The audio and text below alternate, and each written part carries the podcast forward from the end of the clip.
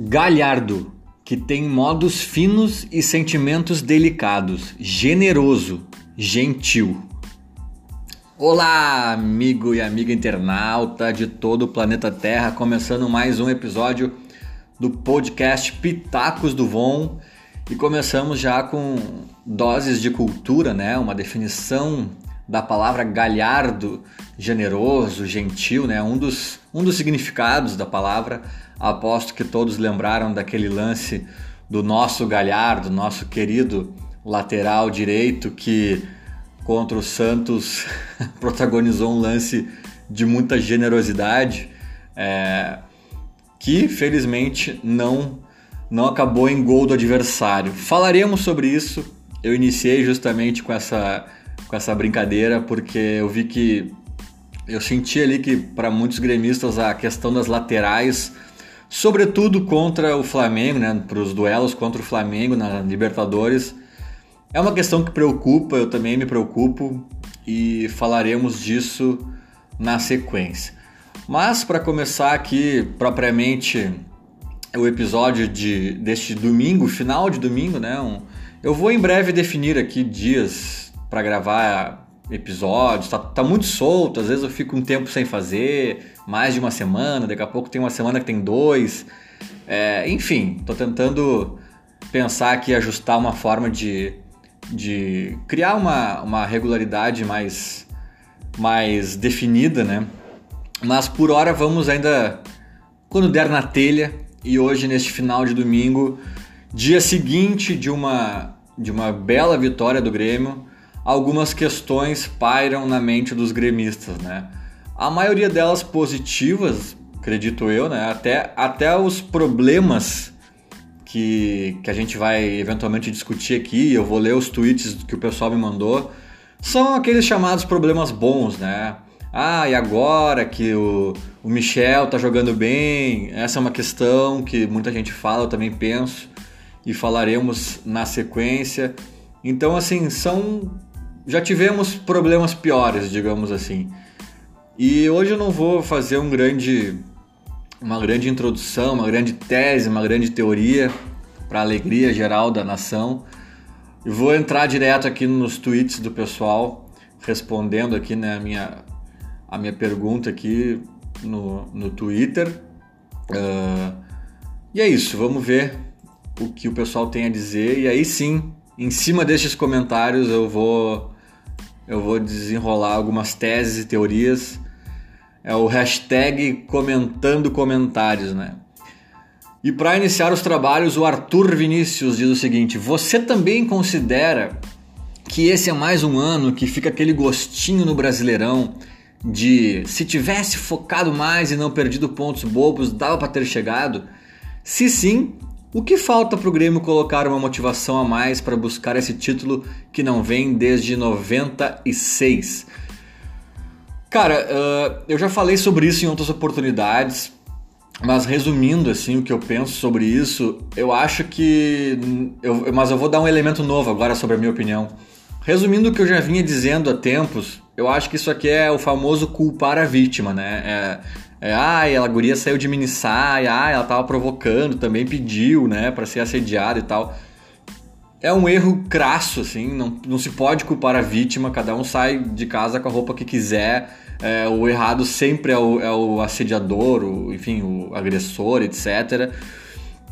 E neste caso acontece a mesma coisa, sabe?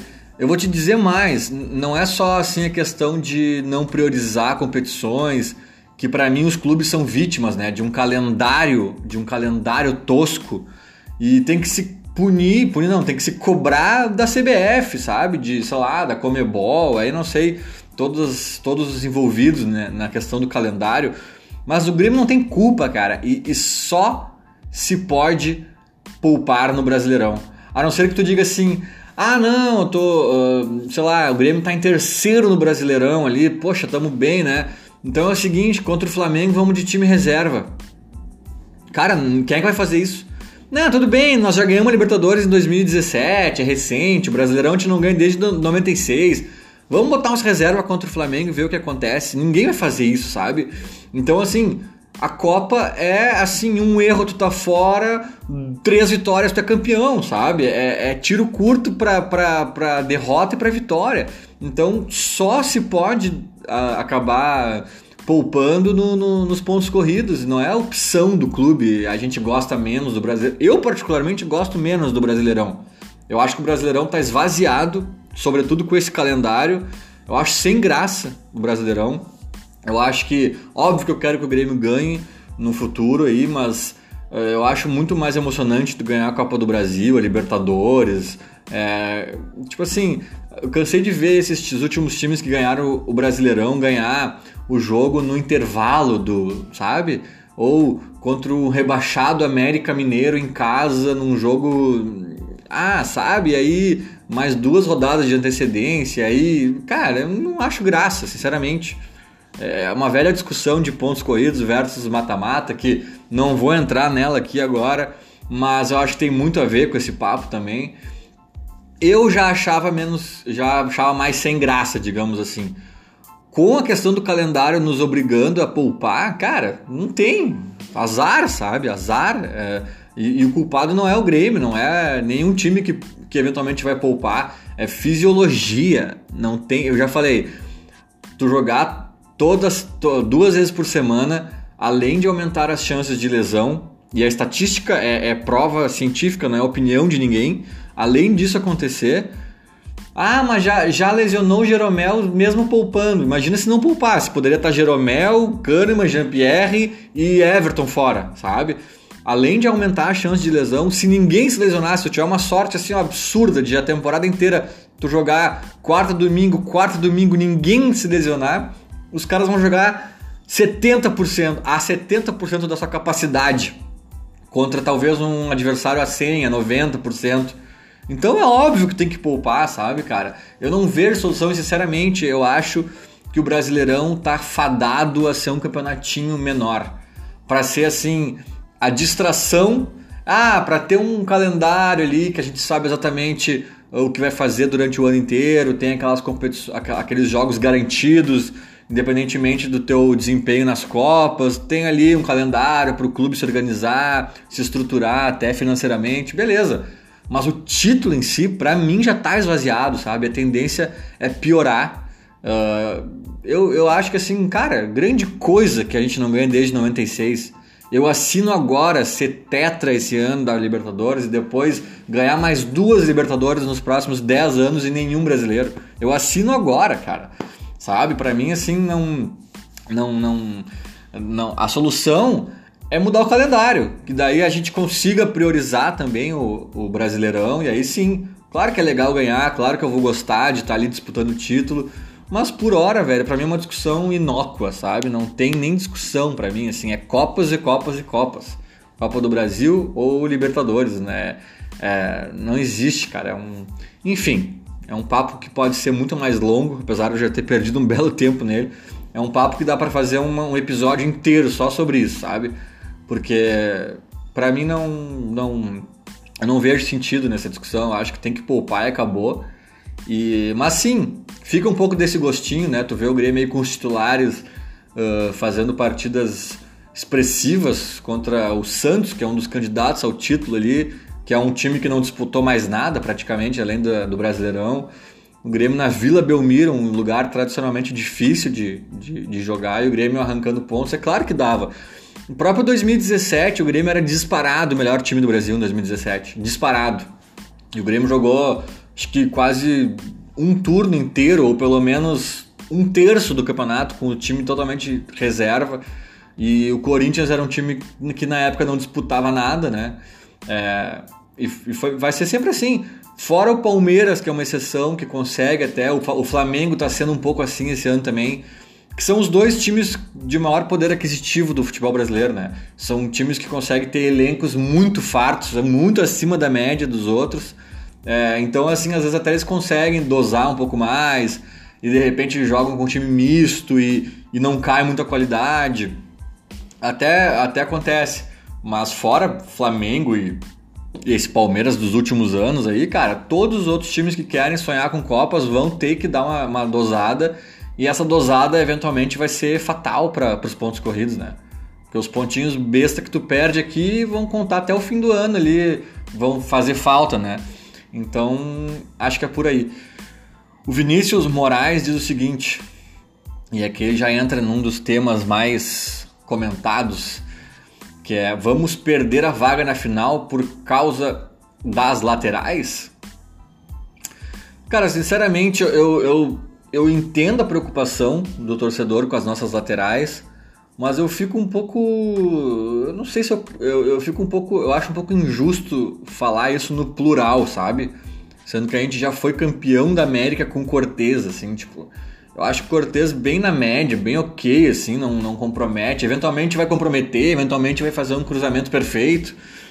É um cara na média, sabe? Não é um cara fora de série, top de linha, mas quem é que tem lateral fora de linha, fora de série hoje em dia no futebol brasileiro, sabe? Tanto direito quanto esquerdo. É uma peça rara, sabe? E a gente tem uns caras na média ali, tá tudo certo, na, na lateral esquerda principalmente.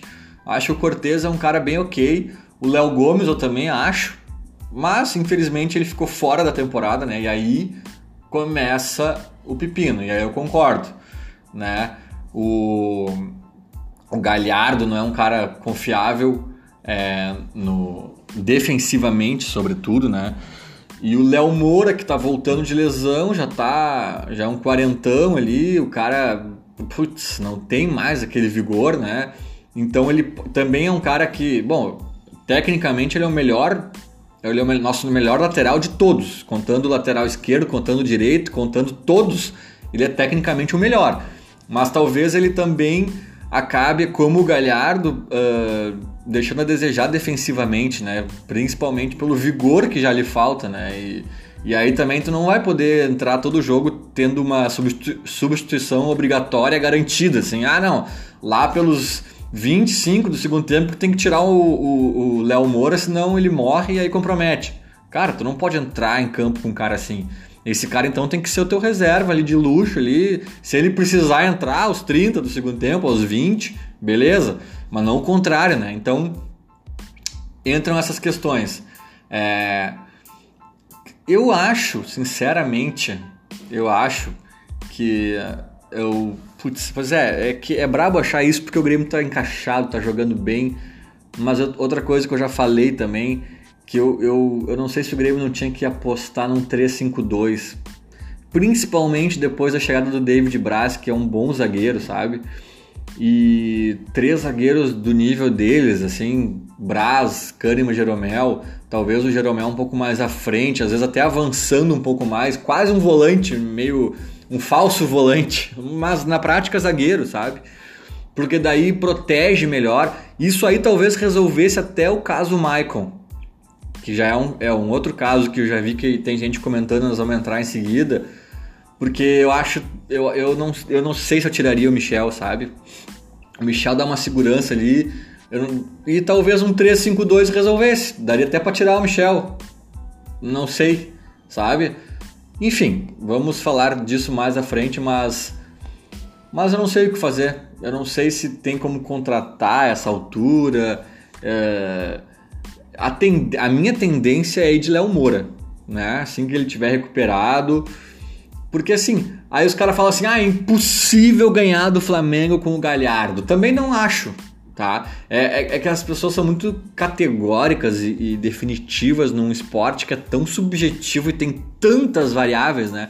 É, eu vejo umas discussões tão retardadas, assim, tipo, os caras são muito. Uh, ah, torcida ganha não que eu nunca tenha entrado nessas discussões, né? Eu também sou um idiota que, envolvido com futebol que até certo ponto a gente acaba se idiotizando às vezes, mas, mas eu, eu acho a, as discussões assim, a, a, essência delas muito sem sentido. Por exemplo, a torcida ganha jogo. Não, aí, aí tem os caras que acham que ganha, tem os caras que acham que não ganha.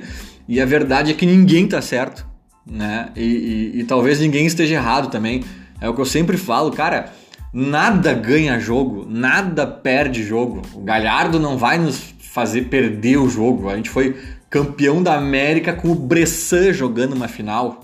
As pessoas esquecem, mas o Bressan jogou a final, né? Então assim, torcida ajuda muito. Um estádio pulsando, caldeirão, né? A geral do Grêmio ali nos, nos, momentos bons dela, fazendo um motorzinho da arena, aquilo ali empurra o time. O Olímpico já foi uma, né, um moedor de adversários dali. A gente chegou a bater recordes históricos, assim, de períodos incríveis, dois, três anos, eu acho, sem perder em casa, um negócio absurdo, jogando galchão brasileiro, Libertadores, Copa do Brasil. Era um absurdo aquilo ali, óbvio que tinha o fator torcida, né, ajudando.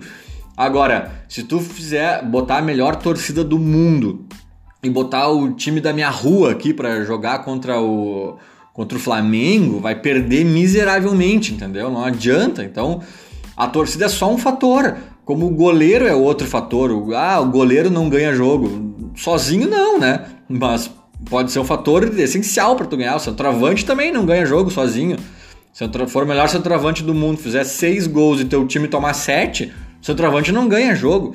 Então eu acho que ninguém ganha, ninguém perde. Só que assim, todos os detalhes somados é que fazem a diferença. Então assim, ah, vamos lá, com Léo Moura ou Léo Gomes, a gente tem 50% de chance de ganhar do Flamengo, vamos supor, né? Vamos supor que esteja a, a, a favoritismo esteja para ninguém, assim, 50 a 50 talvez com o Galhardo caia para 44 a nossa, a nossa chance, sabe? 44 a 56 pro Flamengo daí. Então é isso, sabe? Então é isso. Talvez com, com o Galhardo caia até mais, não sei. Agora, sim, é uma verdade que com o Galhardo a gente vai mais desprotegido contra o Flamengo? É. Mas também nada impede de a gente ganhar do Flamengo 1 a 0 1 a 0 aqui, 0 a 0 lá, gol do Galhardo de falta, sabe? Então assim, o futebol é essa loucura, porque quem disser agora que é temerário ir com o Galhardo não tá errado e nunca vai estar errado. Nem que ele faça o gol da, nem depois se ele fizer o gol da vitória, não adianta dizer, ah, quem é que dizia que era temerário jogar o Galhardo aí, ó, fez o gol da vitória. Cara, era temerário e ele fez o gol da vitória, porque o futebol é louco. Então as coisas não se anulam. Agora, dá um medinho, né? Só que eu não sei o que fazer. A única coisa que me passa pela cabeça é o 352, que a gente provavelmente nunca treinou. Não sei se tem tempo hábil para, para fazê-lo, né? Para treinar. E eu acho que o Renato nem gosta disso, então eu não sei qual é a outra solução. Contratar alguém agora também não vejo tempo hábil, não sei nem se pode inscrever, até talvez pudesse, mas agora já não sei mais. É... O Léo Moura talvez seja a minha opção imediata, né? Ainda que canse, sei lá, aí tem que proteger, bota o Michel ali e fica de olho na, na direita se o Léo Moura cansar, não sei, cara, não sei. Mas é óbvio que dá para ganhar do Flamengo com o Galhardo, né? Tipo, é, é, é pior, é mais difícil, mas assim, cara, se a gente perder o Everton, vamos lá, 50-50. O Everton se machuca, bate na madeira, pelo amor de Deus, bater aqui na madeira o Everton se machuca, entre o PP, ah, talvez caia para 40, 60 para o Flamengo, né? Porque, poxa, a gente perdeu o Everton. Então, ah, mas quer dizer então que a gente está fora? Não, tem 40% para a gente ainda. Óbvio que pode acontecer. Agora, se tu perde o Everton, perde o Léo Gomes, perde não sei o que, os caras se reforçam, eles não perdem ninguém, dá tudo certo, não sei o que, não sei o que lá. Aí fica difícil, né? Agora pensa comigo, qual era a chance do Grêmio contra o Palmeiras lá no Pacaembu depois de eles abrirem o placar. 1 a 0 na arena, 1 a 0 para eles lá no, no, no Pacaembu, 2 a 0 no agregado, os caras jogando em casa. A nossa chance ali deveria ser, sei lá, uns 7%. E a gente ganhou. Então é isso, cara. Não, não, não, por isso que eu também acho muito dramático, muito uh, categórico, assim, não tem como ganhar com Galhardo. Não, calma, não é assim também, sabe? Mas realmente uh, aquele lance dele contra o Santos me assustou. Me assustou. Eu confesso que, eu, óbvio que eu, eu disse em outras, em outras ocasiões que ele defensivamente é, é mais limitado ali, mas, mas eu sempre achei um pouco dramático demais, assim, as pessoas falando. Apesar de eu ver que ele deixa um espaço ali, não fecha tão bem, Agora, aquele lance, cara, aquele lance ali foi, foi um negócio assim, cara, o que, que aconteceu aqui? Foi amador, sabe? E tudo isso com Michel protegendo melhor o time. Quando voltar Maicon e a dupla for Maicon e Matheus Henrique, eu acho que o Matheus Henrique vai se sacrificar mais, vai ter que fechar melhor ali, vai correr por dois, e eu não sei se daí o Galhardo não compromete mais. Esse é um ponto que nós vamos falar quando alguém falar aqui do Maicon. Vamos seguir adiante. Uh, o Rafa El Frigoto, também sempre aqui presente nos comentários. Luan, será que agora vai? Hashtag oremos. Cara, o Luanzinho, hum, Luanzinho, eu tô dizendo há horas que ele tá querendo, né? O pessoal às vezes até critica, ah, o Luan mais uma vez foi mal, larguei de mão, pô, que, cadê o Luan, o que tá acontecendo? Sim, o Luan teve uma fase horrível, quando foi sacado do time mereceu, mas eu acho que ele tá aos pouquinhos, aos pouquinhos é, retomando a confiança, porque, cara, o Luan, assim, ó, quem olha os vídeos da Grêmio TV nos bastidores, aquele contra o Palmeiras no Pacaembu, tu vê o Luan abatido. Abatido. Cara, eu observo isso, eu observo ele na. Ele sempre tem. Ele, ele tem uma expressão corporal que sempre é meio assim, né? Meio cabisbaixo, meio, meio introspectivo, meio. Não, não é para tanto também que não. Ele, ele sempre foi meio assim, isso eu quis dizer. Não é que agora ele tá arrasado. Mas tu vê que ele tá um pouco mais assim, tipo sem aquele brilho no olhar, o Luan que tá meio.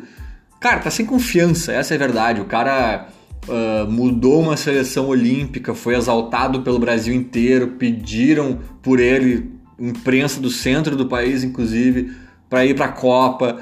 E aí, Rei da América, e aí, expectativa de uma Europa, um time grande, não veio, não aconteceu. Ele ficou no Grêmio, e aí o futebol dele começou a, a patinar é óbvio que o cara entra numa. Não sei se uma depressão, mas entra numa, numa ruim, assim, né? A cabeça dele deve ter. Já passou de uma idade de de repente explodir num time grande da Europa. Ele, mas agora acho que ele já assimilou. Já assimilou, já a poeira já baixou. Ele tá voltando a jogar aos poucos, fazendo gol. Fez gol em Grenal, agora fez gol. Eu, olha, eu acho que que tem chance dessa lesão do Jean-Pierre abrir a brecha que o Luan precisava. Porque, cara, vamos combinar, né? Tava impossível do Luan entrar ali, tirar o Jean ou tirar qualquer outra pessoa. Ah, talvez até um falso 9. Tirar o Tardelli tava mais fácil do que tirar o Jean-Pierre.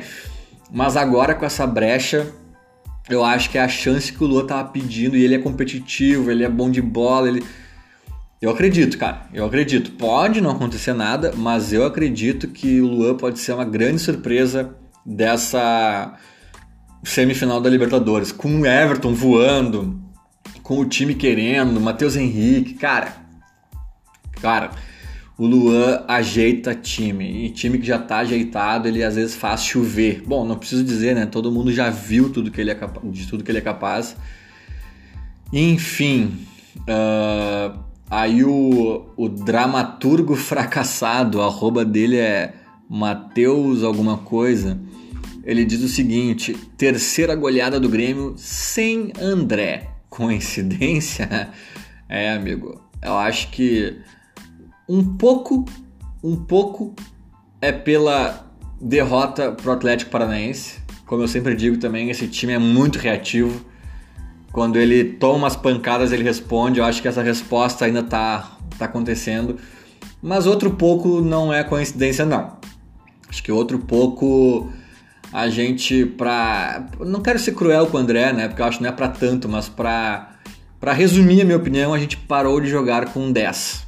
Né? Eu tô exagerando, tô sendo aqui, né?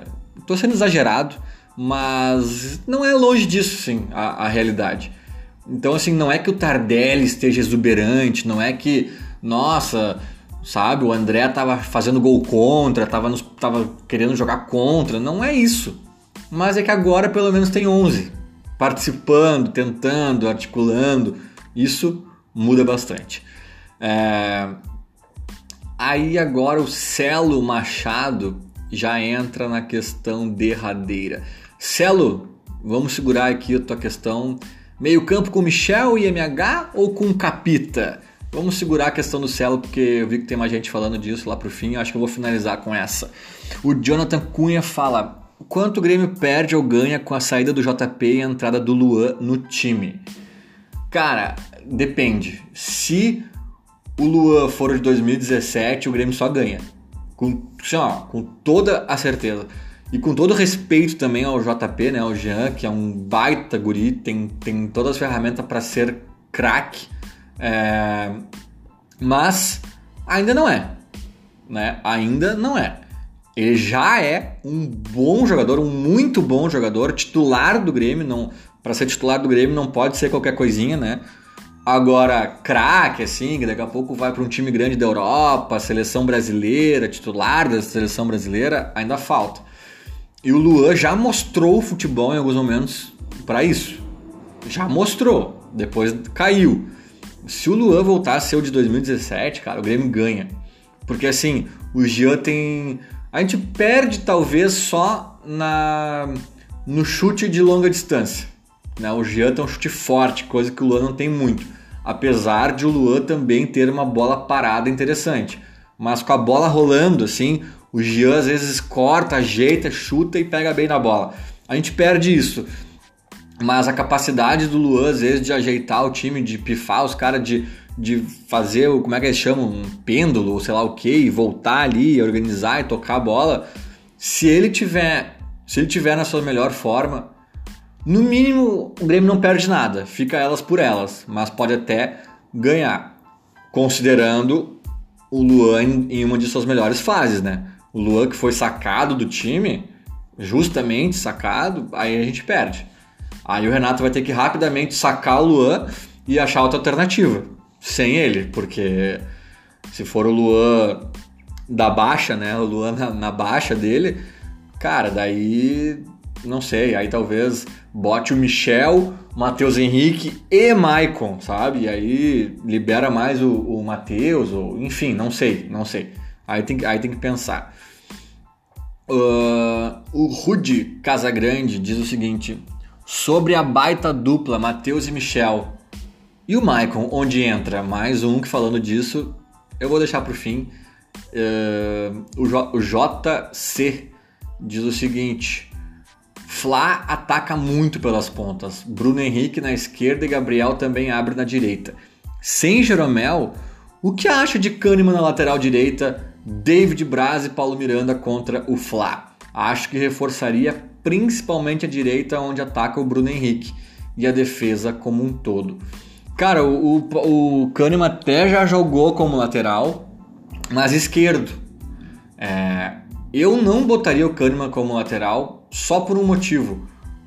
para não perder o Kahneman zagueiro. Porque eu acho que o Kahneman zagueiro é um animal, cara. É um animal, assim, que tinha que estar tá enjaulado fora dos 90 minutos. Aí só leva ele numa jaula. Isso o marketing do Grêmio tinha que pensar. Leva o Kahneman dentro para dentro do campo, dentro de uma jaula, comendo um frango com as mãos assim, batendo no peito, batendo nas grades assim, aí solta ele na hora de começar o jogo. E esse cara tem que ser nosso zagueiro, velho. e não nosso lateral.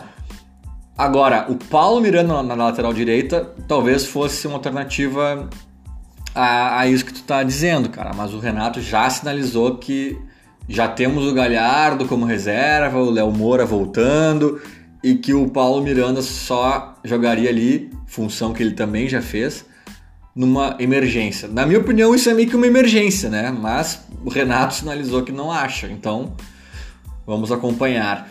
O Leonardo Panceira diz que pergunta: "O que achaste do discurso do Romildo no aniversário do Grêmio? Achou soberba?" Uh, cara, aniversário do Grêmio, não me lembro. Eu até ouvi o discurso dele eu fui ao jogo, né? Voltei ouvindo. Mas, cara, se eu achasse soberba, eu lembraria. Como eu nem lembro exatamente o que ele disse, eu não achei soberba. Eu acho que ele deve ter se posicionado frente a algum assunto ali e exaltado o Grêmio. Eu não acho soberba, eu não acho soberba mesmo. Eu acho que. E eu, detesto que o Grêmio seja soberba, eu prefiro um Grêmio às vezes mais patinho feio, né? mais desacreditado. Mas eu não tenho achado, não. Eu até acho que o Renato tem mais essa, essa característica, né? Agora contra o Santos ele disse de novo que é o melhor futebol do Brasil, daí ele já fez uma vírgula dizendo que tem outros futebols, futebols ótimos, né? Citou o Flamengo, o Santos, o Atlético Paranaense, Palmeiras, não sei mais quem. Mas diz que o Grêmio o que está há mais tempo apresentando esse futebol ofensivo, que ele gosta muito, e com resultados. E isso é uma verdade, né? Isso é uma verdade, não, é, não chega a ser uma soberba. Agora o Romildo, cara, o Romildo até ele é bem discreto, assim, geralmente. Nas... Agora, cara, me deu um branco agora sobre o que, que ele falou, mas enfim. Sigamos. O Jones diz o seguinte: O quão iludidos estamos depois da apresentação contra o Santos e o seu nó tático. Ele botou aqui hashtag nó tático. Uh, cara, tô um pouco mais confiante, mas iludido ainda não. Calma, tem muita coisa pela frente. Agora, é é um pouco impressionante, né? Vila Belmiro é um lugarzinho de gesto lá, ninguém ganha, o Grêmio ficou anos sem ganhar. Parece que foi a maior vitória do Grêmio na história, ou, ou, ou em não sei quantos anos, a maior vitória do Grêmio na Vila. Um negócio que o Grêmio nunca tinha ganho, não sei quanto tempo, enfim, é, é complicadinho lá. E é claro que os últimos dois gols ali no final foram de contra-ataque, um Santos que tava, já se joga, um Santos que já se joga naturalmente, né, em qualquer contexto em casa perdendo, nossa, se jogou. E aí, cara, se jogar contra o Grêmio é, é pedir, né? É pedir com Everton e correria, e gorizada, e Mateuzinho, não sei quem, meu. E deu a lógica. Quem quiser se jogar contra a gente, se joga, mas vai lá e faz, porque se não fizer, tem a volta, né? Eu acho que foi isso que o Grêmio fez e é uma arma do Grêmio que pode ser importante, inclusive, contra o Flamengo. O Dario Klein fala: seria esse confronto do Grêmio com o Flamengo o jogo mais pica das galáxias desde o confronto com o Boca em 2007? Abraços desde Argentina. Cara, eu tava pensando nisso hoje, cara. Tá impressionante isso, cara. Porque o, o Grêmio tá voando e o Flamengo também. Assim, ó, o Grêmio tá voando e o Flamengo também. Ambos, depois de perder pro, pro Atlético Paranaense, parece que começaram a voar, né? Tipo, o Grêmio as últimas três rodadas do Brasileirão, três goleadas, cara. E contra Cruzeiro, contra. Sabe? Essa do Santos foi, nossa, um negócio impressionante, sim. E o Flamengo também, esse Gabigol aí deslanchou fazer gol. É, os caras estão tão com uma liga interessante. E não tem nenhum assim que eu acho que tá muito melhor que o outro. Acho que tudo pode acontecer, cara. Pode, podem ser dois jogos históricos. O Roney Trave Jr oficial diz o seguinte: quem é melhor para jogar contra o Flamengo, Galhardo ou Léo Moura? Já falei, mas eu iria de Léo Moura. Uh, aí o Ronei também pergunta se o Luan vai conseguir substituir o JP ou melhor será com Michael mais Michel mais MH. É, eu, eu, eu ainda boto fé no Luan, mas essa, essa tua alternativa ali foi, foi justamente a que eu disse, caso o Luan não dê uma resposta convincente, né? O Maurício Nunes fala: Galhardo e Cortez vão conseguir ma marcar o ataque do Flamengo? É uma boa pergunta, espero que sim. Talvez o Michel seja uma figura importante aí. Vamos falar disso na sequência. Ah, o uh, que, que o Júnior R.O.F. tá falando aqui, cara? Ele tá respondendo para alguém. Uh, ah, tá, não. Isso aqui é uma pergunta que já passou. Vamos deixar para lá. Peraí que Vou finalizar aqui então, né? Que já estamos com mais de meia hora. Hoje era para ser uma edição mais curtinha. Finalizar com a pergunta então que está rolando aí, a mais repetida. Uh, o Grêmio até o fim diz o seguinte: Lucas, tu não achas que o time melhora defensivamente com o Michel? O ganho ofensivo supera o que Maicon pode oferecer ao time? Na minha opinião, sim. Isso ele, falou, mas na minha opinião também sim. Eu, cara, é, é, é difícil falar antes, né? Depois o Renato bota Mateuzinho e, e Maicon e os dois fazem nove gols cada um e aí cadê a teoria? A teoria é só serve para ser teoria, né? Mas eu também acho, cara. Eu também acho porque inclusive o gol do PP hoje, ou ontem, né, melhor dizendo, o gol do PP ontem que que foi o gol que sacramentou a vitória, né? é, nasce de, uma, de um carrinho do, do, do Michel dentro da nossa área, evitando um passe, com vigor físico ainda, aos 40 e poucos do segundo tempo, e aí pega a bola, passa para alguém, aí encaixa um contra-ataque e, e, e, nasce o gol. Cara, esse cara ele já ganhou bola de prata, melhor volante da, do Brasileirão. Eu, eu, gosto muito do Michel, sabe? Eu não acho assim que tem que ter um volantão ali, então bota qualquer um, ah, bota o Rômulo ali, porque tem que ter essa figura desse volante. Não. Se a nossa opção fosse Rômulo, vamos que vamos, Michael e Matheus Henrique, a gente se organiza de alguma forma aqui para se defender melhor. Mas o cara é o Michel, cara, que eu gosto dele, eu acho um cara que, que ele é, tem um futebol interessante, sabe? E dá sim uma consistência física. E eu acho mais equilibrado ele com o Matheus, ou ele com o Maicon, né? Mas acho que hoje o Maicon bancaria pro, pro Matheus. E é uma situação muito parecida. Com, alguém me comentou isso até em outro tweet, que não era esse que eu fiz aqui sobre o podcast, mas alguém comentou que o que o Maicon será o, que o Michel pode ser o nosso Jailson de 2017, né, que entrou no time pela lesão do, do Maicon e acabou e não saiu mais. E na verdade surgiu o Arthur ali também e, e, e, acho que o Maicon não voltou mais, principalmente pelo Arthur, né, que começou a fazer a função do Maicon. E como é que tu ia tirar o, o tava encaixadinho ali já, e é uma situação muito parecida, na minha opinião, porque o Jailson com o Arthur estava equilibrado, né? O, e, o, e o caso com o Michel e Mateuzinho é muito parecido, sabe? Tu, tu tirar o tirar o Jailson para colocar o, o Maicon em 2017 talvez ficasse desequilibrado. Apesar de o Michael e o Arthur já terem jogado juntos depois e até ter dado certo, e o Mateuzinho agora e o Michael também já terem jogado, em alguns momentos deu certo. Mas, cara, é mais equilibrado, na minha opinião, jogar o Michel. E aí, no atual momento, o Michael seria um reserva de luxo. Jogaria nesses jogos que o Mateuzinho for para a seleção, jogaria, entraria no meio de alguns outros jogos. Talvez assim, reserva seja uma palavra forte. Ele seria o 12 segundo jogador. E até assim, ó, ah, o Luan tá mal. Tá, então tá, vamos de Michael ali, ajusta de alguma forma que o Michael possa jogar sabe? Ou, enfim, não sei. Essa pergunta vale um milhão de dólares, mas assim, não sei o que, que, que o Renato pensa sobre isso. E eu acho que tem uma grande chance de ele ir de Maicon e Matheus e o Michel bancar. Eu tenho um pouco de medo dessa possibilidade, mas eu também tenho uma, uma, um sentimento de que é o que passa pela cabeça do Renato. Vamos acompanhar, mas não sei também. Não sei também. Também tem a chance de o Renato uh, realmente optar por Maicon e Matheus e dar certo. Né? Tudo, é futebol, como eu falei no início, é futebol. Agora, tudo tem probabilidades lógicas e, e costuras ali mais possíveis e na probabilidade que para mim faz mais sentido é o Michel continuar nesse time.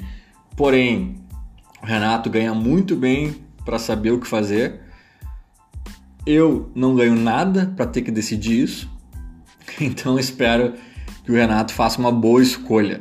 Acho que era isso, não sei se eu tinha mais alguma coisa para comentar sobre o, o jogo ou sobre a, as possibilidades futuras aí, com lesões e, e retornos e etc. Acho que era isso, né? Vamos acompanhar aí o que o Grêmio tem pela frente. Quinta-feira tem Havaí na Arena, e é joguinho para três pontos, né? Nada menos que isso. Vamos que vamos. Até o próximo podcast, até o próximo episódio. Acho que o próximo talvez seja o último esculhambado, assim, né? Depois eu vou definir dias certos para publicar aí, semanais ou sei lá o que. E aí vamos conseguir organizar melhor essa bagaça. Beleza? Valeu todo mundo aí. Abraço.